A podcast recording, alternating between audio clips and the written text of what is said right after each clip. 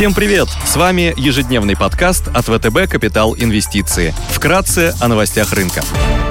Глобальные рынки. Внешний фон с утра негативный. Несмотря на вчерашний отскок американского рынка, сегодня фьючерсы на S&P 500 снова в минусе на 0,6%. Евростокс и развивающиеся рынки теряют процент. Японский Никей корректируется на 1,4%. Цены на нефть продолжают расти. Стоимость барреля Brent поднялась выше 82 долларов. Золото торгуется по 1755 долларов за унцию. Доходность по десятилетним гособлигациям США выросла до 1,55%. Глобальные рынки по-прежнему находятся под давлением. Инвесторы, обеспокоенные ускорением инфляции на фоне существенного удорожания энергоресурсов, сохраняющихся проблем в секторе недвижимости Китая и ситуации с госдолгом в Штатах. Сегодня в США США выйдет статистика по числу созданных рабочих мест в частном секторе ADP, а также будут опубликованы данные EIA по изменению запасов нефти за неделю. В ЕС будет опубликована статистика по розничным продажам. В Германии выйдет статистика по промышленным заказам. В России будут представлены данные по потреб инфляции. В КНР продолжаются длинные выходные, биржи закрыты.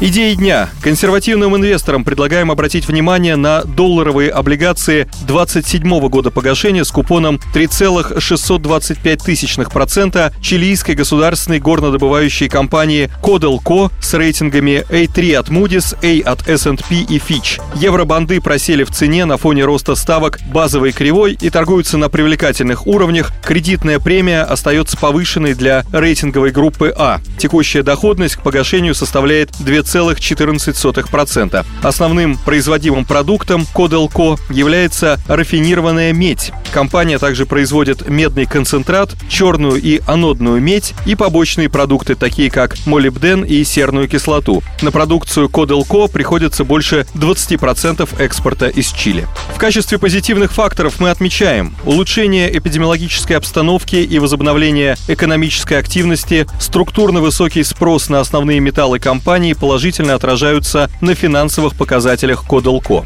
Низкие валютные риски. Почти вся выручка, как и большая часть долга, номинированы в долларах США. Ослабление чилийского песо также выгодно компании. Около 40% операционных затрат номинировано в местной валюте. Компания на 100% принадлежит правительству Чили. Государство участвует в утверждении стратегии, инвестиционной и долговой программ компании за период с 2014 по 2019 годы. Общая сумма вливаний со стороны государства составила около 4 миллиардов долларов. У компании надежный уровень ликвидности. Короткий долг полностью покрывается денежными средствами. Чистый долг на EBITDA находится на уровне 1,7x. У компании разработан план трансформации, нацеленный на модернизацию истощенных шахт. В случае его успешной реализации ожидается сокращение операционных расходов на 1 миллиард долларов ежегодно и снижение совокупной инвест-программы на 8 миллиардов долларов за 10 лет.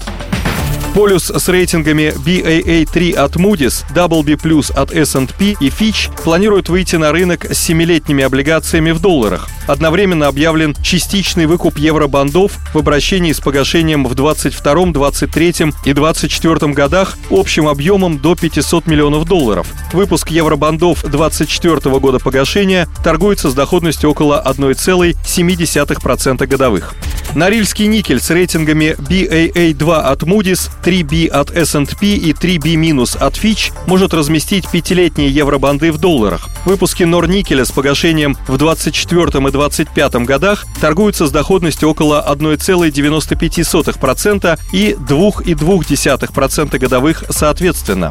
Совкомбанк с рейтингами BA1 от Moody's, WB от S&P и WB+, от Fitch готовят размещение старших евробандов на срок 4,5 года. Доходность облигаций со сроком погашения в 2025 году на вторичном рынке составляет около 3% годовых. Новый выпуск МКБ с рейтингами BA3 от Moody's, WB- от S&P, WB от Fitch с погашением в 2026 году торгуется на уровне 4,5% годовых Металлоинвест с рейтингами BAA3 от Moody's, 3B- от S&P и Fitch сегодня также может выйти на рынок с 7-летними евробандами в долларах США. Одновременно компания объявила выкуп евробандов в обращении с погашением в 2024 году, которые торговались с доходностью около 1,75% годовых.